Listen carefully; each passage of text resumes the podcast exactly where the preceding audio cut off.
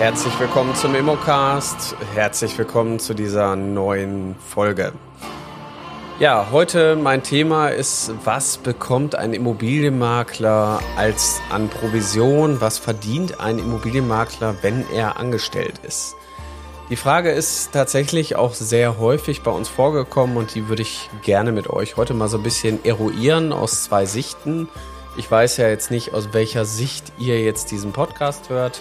Aber wir sehen es jetzt mal aus der Sicht des Arbeitnehmers und des Arbeitgebers, weil es sind immer zwei Beziehungen, die auch zueinander passen müssen. Und die Frage ist tatsächlich sehr spannend und der ein oder andere, der sich da vorher noch keine Gedanken zugemacht hat, der macht auch manchmal einfach Fehler. Und aus den Fehlern lernt man, dann korrigiert man die und dann sagt man, das mache ich nie wieder so, das mache ich jetzt irgendwie anders.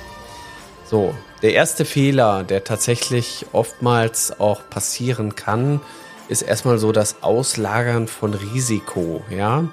Das heißt, ähm, wenn ihr ein Immobilienunternehmen aufbauen wollt oder schon eins habt und Mitarbeiter einstellen wollt, dann könnte es ja sein, dass ihr sagt, nee, nee, das mache ich alles schön mit Selbstständigen, dann trage ich ja kein Risiko, wenn die nichts machen, sind die alle selbst schuld. So, der selbstständige Makler, da gibt's ja auch verschiedene Konzepte, die das äh, tatsächlich ähm, auch fabrizieren und auch, ich sag mal, favorisieren, so zu arbeiten. Der ähm, muss ja irgendwo ein Stück weit erstmal für sich selber gucken, dass er sein, ich sag mal, sein Brot verdient. Er muss selber seine Steuern abführen und dem selbstständigen Makler, dem muss ich natürlich als, ich sag mal, Arbeitgeber, sprich Auftragsvermittler, muss ich dem auch eine höhere Provision zahlen, weil er trägt ja auch ein Stück weit ein anderes Risiko und hat natürlich noch andere Abgaben.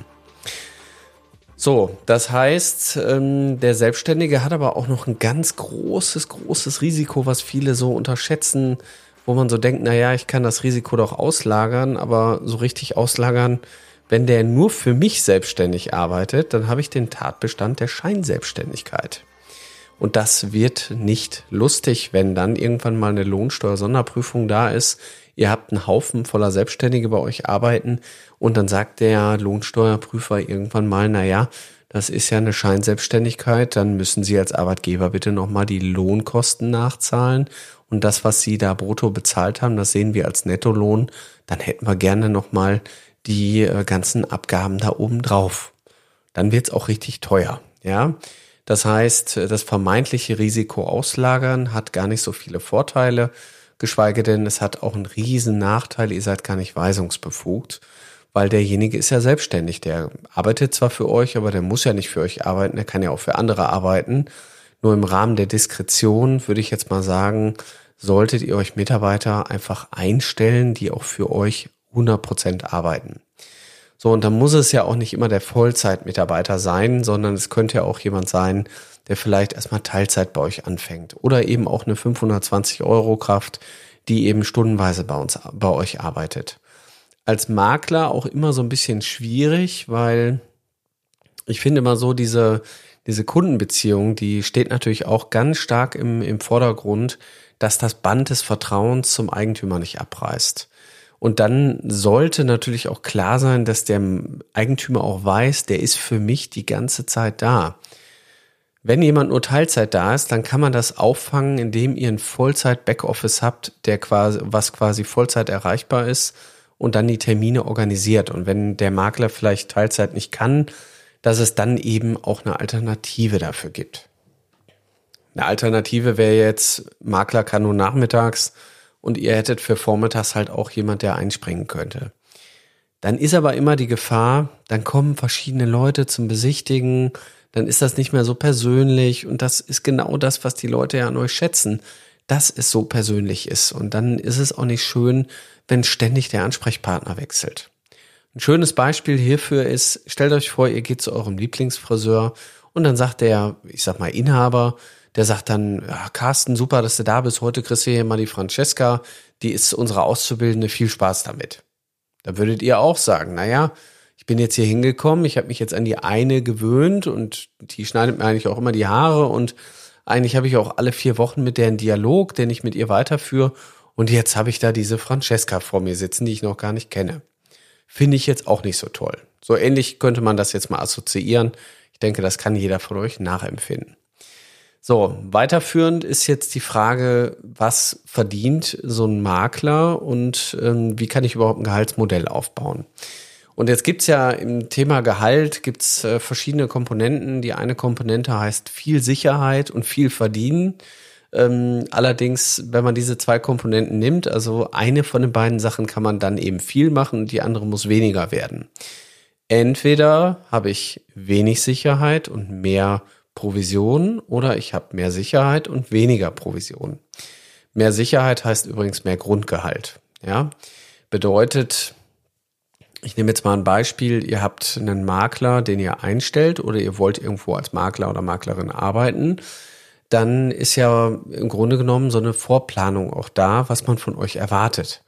Jetzt kann man in der Immobilienbranche das auch nicht so auf den Punkt planen und ihr werdet auch nicht für die Zeit bezahlt, sondern fürs Ergebnis. Und natürlich will man so profitabel wie möglich auch in der Zeit arbeiten.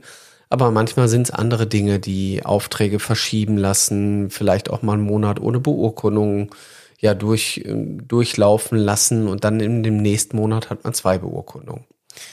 Ja, da hat natürlich auch keiner für Verständnis, vielleicht so euer Vermieter, der dann sagt, Mensch, Herr Frick, ist ja schön, dass Sie jetzt als Makler tätig sind, aber ich hätte gern trotzdem meine Miete und äh, wenn Sie jetzt diesen Monat nicht bezahlen, dann äh, reicht mir das nicht, wenn Sie nächsten Monat doppelt bezahlen. Das heißt, das ist halt auch schon diese große Krux an dem Thema, dass das Geschäft so unplanbar ist. Das heißt, manchmal kommt viel, manchmal kommt wenig und irgendwie muss man diese Wogen, die dann auch auftreten, irgendwie glätten und muss gucken, dass man auch nicht unter dem Existenzminimum fällt. Das bedeutet, für viele ist die Variante erstmal ein solides Grundgehalt, erstmal eine eine gute Basis. Ob das jetzt bei 2000, 2500, vielleicht auch 3000 liegt, das bleibt euch ja erstmal überlassen. Jetzt wollen wir aber das Gehalt, also vielleicht mal das Grundgehalt, ähm, nochmal überlegen. Dann kriegt der Makler zu seinem Grundgehalt, kriegt er eine Provision. Und jetzt muss man immer die Frage stellen, woher kommt denn eigentlich das Geschäft? Bringt der Makler euch das Geschäft quasi ins Unternehmen? Also wenn ihr den einstellt, bringt er dann automatisch die Aufträge mit? Oder müsst ihr als Unternehmen diese Aufträge auch selber generieren? Sprich, müsst ihr Marketingaufwendungen äh, betreiben, Leads kaufen oder irgendwelche anderen Dinge tun, damit ihr diese Kontakte bekommt und daraus dann Aufträge macht. Und wenn die Aufträge dann da sind, dann soll der Makler die bearbeiten, aber dann ist ja von euch auch eine gewisse Vorleistung schon entstanden, nämlich der Kunde hat schon Geld gekostet, ohne dass das Ding jetzt verkauft wurde. Das muss man natürlich auch berücksichtigen. Das heißt, an der Stelle ähm, habt ihr natürlich unternehmerisch gesehen auch irgendwo ein Gesamtkonzept und ihr wollt natürlich auch eine Plangröße haben. Jetzt nehmen wir mal als Plangröße an, äh, dass jemand 10.000 Euro Umsatz im Monat machen soll, was jetzt bei Weitem nicht so viel Umsatz ist. Also ich weiß, dass, ich sag mal, im Durchschnitt kann man eher so von 15.000 bis 20.000 Euro für einen Mitarbeiter ausgehen, der dann auch Umsatz macht. Und es gibt auch genügend Beispiele bei uns, wo jemand auch noch mehr Umsatz machen kann, ja. Aber wir reden ja erstmal von Durchschnitten und wenn wir jetzt mal davon ausgehen, dass beispielsweise 10.000 Euro Umsatz im Raum stehen, dann ähm, gehen wir jetzt mal davon aus, ihr würdet beispielsweise eurem Mitarbeiter 10% Provision zahlen. Dann wären das ja auf die 10.000 Euro, 1.000 Euro, die ihr an Provision zahlt. Jetzt kriegt der Mitarbeiter beispielsweise 2.000 Euro Grundgehalt, wären dann in Summe 3.000 Euro. Jetzt habt ihr vielleicht noch ein Firmenfahrzeug, was ihr dem Mitarbeiter zur Verfügung stellt, was er privat auch nutzen darf. Das ist ja im Grunde genommen auch ein Gehaltszuschlag, der dann mit dazu käme, wenn er das quasi zu privaten Zwecken nutzen darf und auch äh, betanken darf über die Firma. Das heißt, da könnte man, ich sag mal, dicken Daumen irgendwo auch nochmal 500 Euro für einplanen als Gehaltskomponente. Dann liegen wir schon bei 3500 Euro.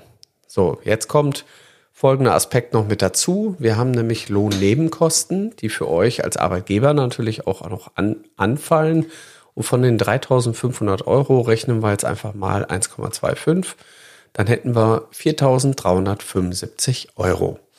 So, das wären die tatsächlichen Kosten, die man jetzt hätte, wenn man jemanden 10.000 Euro Umsatz im Raume stehen äh, mit 10% Provision und 2.000 Euro Grundgehalt inklusive PKW. Jetzt mal vom Handy ganz abgesehen, das könnte man auch noch da einrechnen.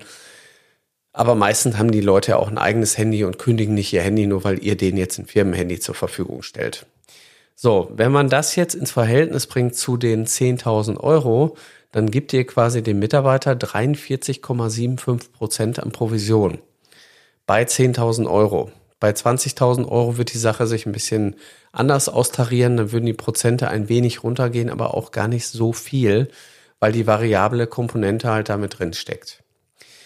Und wenn man sich dann mal überlegt, dass ihr ja auch noch andere Kosten habt als Arbeitgeber, ihr habt eine Miete, ihr habt die Auftragsgewinnung, ihr habt, müsst irgendwie Werbung machen, Marketing, dann bleibt am Ende gar nicht mehr so viel über. Und da muss man eben auch gucken, dass es irgendwie im Verhältnis irgendwo stimmt. So. Das vergessen halt viele, also den Selbstständigen, dem würdet ihr so oder so wahrscheinlich per se mindestens 40 Prozent zahlen, davon kann man eigentlich fast ausgehen der muss ja auch irgendwie klarkommen, der muss vielleicht sein eigenes Auto äh, haben. Das sind eben Dinge, die der Selbstständige eben auch für sich selber organisieren muss. Mal abgesehen davon, dass der Selbstständige auch eine private Krankenversicherung braucht oder generell sich selber äh, gesetzlich versichern muss. Das sind eben Dinge, ihr wollt ja auch keine Selbstständigen bei euch im Unternehmen haben, die dann gefühlt nach einem Jahr die Selbstständigkeit aufhören müssen, weil sie kein Geld mehr verdienen. So, und wenn man das mal zusammenfasst, dann würde ich sagen, hm, gar nicht so einfach. Also man braucht irgendwie ein gutes Modell. Und Arbeitnehmer haben ja auch ein Stück weit auch Recht auf Urlaub. Das heißt, bei 30 Tagen Urlaub im Jahr ist derjenige dann vielleicht auch nochmal sechs Wochen einfach weg. Und dann haben wir anderthalb Gehälter, die wir quasi auch noch mit dazu zahlen. Also es ist im Wesentlichen natürlich auch hier nochmal eine Komponente dabei. Ihr müsst das übers ganze Jahr kumulieren. Und dann werden aus den 47 Prozent auch schnell 50 und auch 55 Prozent. Und dann ist man statistisch gesehen bei der Personalkostengröße, die man ein Stück weit auch in der Immobilienbranche an Personalkosten ansehen muss. Man hat irgendwo so 50 Prozent Personalkosten. Der Vorteil ist natürlich als Makler und Maklerunternehmen habt ihr keine Maschinen, ihr habt keinen Fuhrpark, Ihr müsst nicht irgendwelche teuren Dinge einkaufen, ihr habt keine Handelsware, ja, eure Maschine und euer höchstes Gut sind eure Mitarbeiter. Deswegen per se kann ich da schon mal ganz klar sagen, ist es absolut sinnlos, eure Mitarbeiter als Selbstständige zu behandeln und das äh, Risiko auszulagern. Man muss natürlich irgendwo einen Weg finden, der in beide Richtungen funktioniert. Und ich würde jetzt mal sagen, diese 10.000 Euro Umsatz wäre auch das Mini-Mini-Minimum, was in irgendeiner Form überhaupt für euch unternehmerisch auch da sein müsste. Wenn es da drunter fällt, dann habt ihr irgendwann auch mehr Kosten als wirklich Ertrag. Und es muss für euch aus der Arbeitgebersicht natürlich auch ein Weg sein, wenn da 20.000 Euro Umsatz sind, dass eure Gewinnmarge auch höher wird, weil ihr tragt ja auch das wirtschaftliche Risiko der Grundversorgung. Wenn gar keine Aufträge da sind, dann muss auch alles weiter bezahlt werden. Das meine ich so ein bisschen auch mit dem Wogen glätten. Das heißt, die Spitzen, also die Gehaltsspitzen oder auch die Umsatzspitzen dürfen nicht eins zu eins immer durchlaufen, weil ihr braucht das auch ein Stück weit, um Rücklagen abzubilden. Und ihr müsst natürlich auch irgendwo gucken, dass eine Person auch bei euch ausgelastet ist.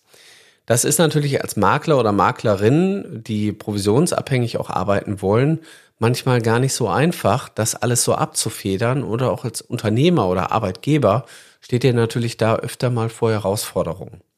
Deswegen auch hier ist mein gesundes Mittel, guckt einfach, dass ihr pro zehn Objekte einen Mitarbeiter vorseht. Dann habt ihr eigentlich ein ganz gutes Maß wenn ihr jetzt so 50 Objekte habt, dann braucht ihr auf jeden Fall so vier Vollzeitangestellte Makler. Das kriegt man dann auch mit zwölfeinhalb ganz gut gedeckelt, weil umso mehr Leute ihr habt, umso mehr Redundanzen sind da, umso mehr kann man die Spitzen auch wieder wegfedern. Aber das ist ja nicht vom ersten Tag an so und das ist halt immer so schwierig.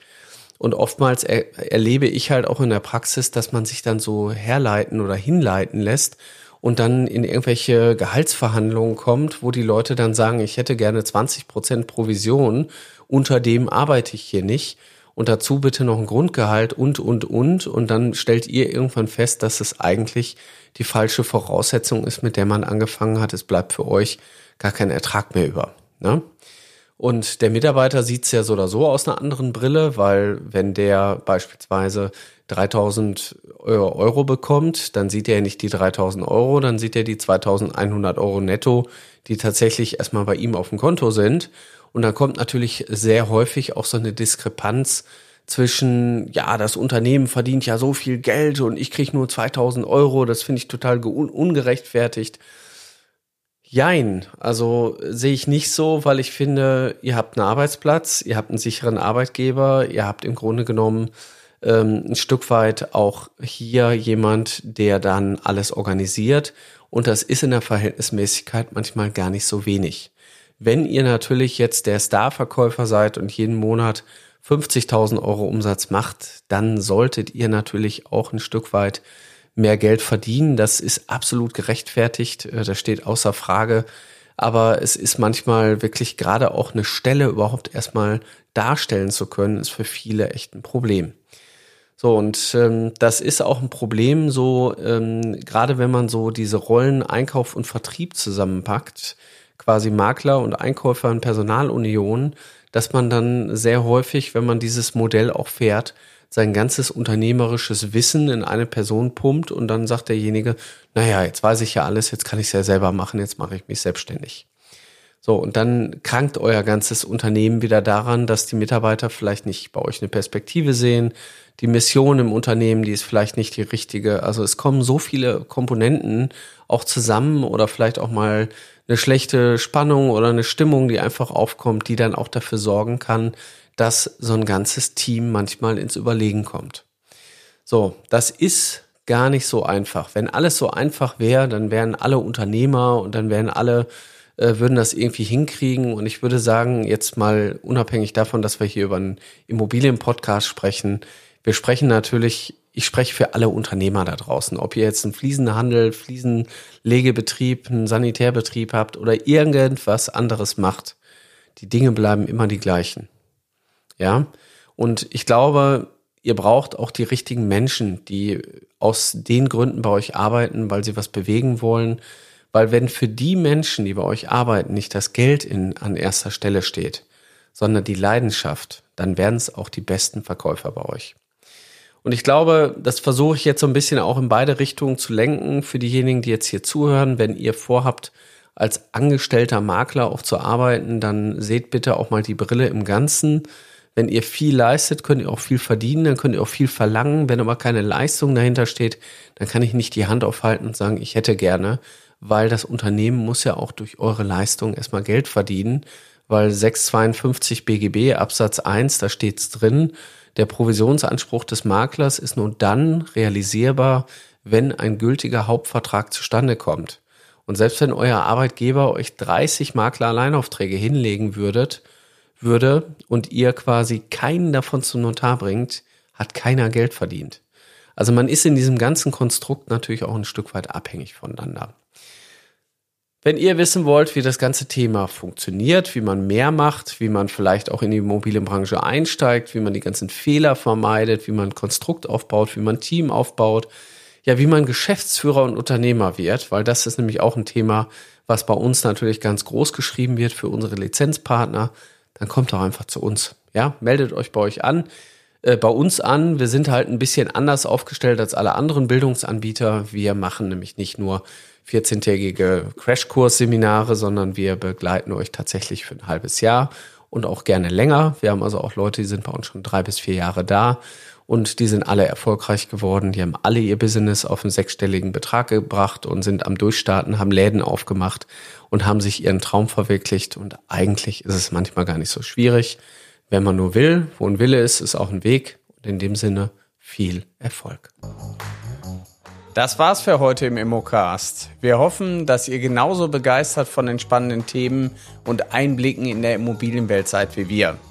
Wenn ihr jetzt Lust bekommen habt, selbst in die Immobilienbranche einzusteigen, dann schaut doch mal auf unserer Webseite vorbei unter www.mein-makler.com slash Ausbildung findet ihr Informationen zur Aus- und Weiterbildung in der Branche sowie spannende Karrierechancen. Wir bedanken uns fürs Zuhören, freuen uns, wenn ihr uns auch beim nächsten Mal wieder begleitet. Bis dahin, bleibt neugierig und auf Wiederhören im Immocast.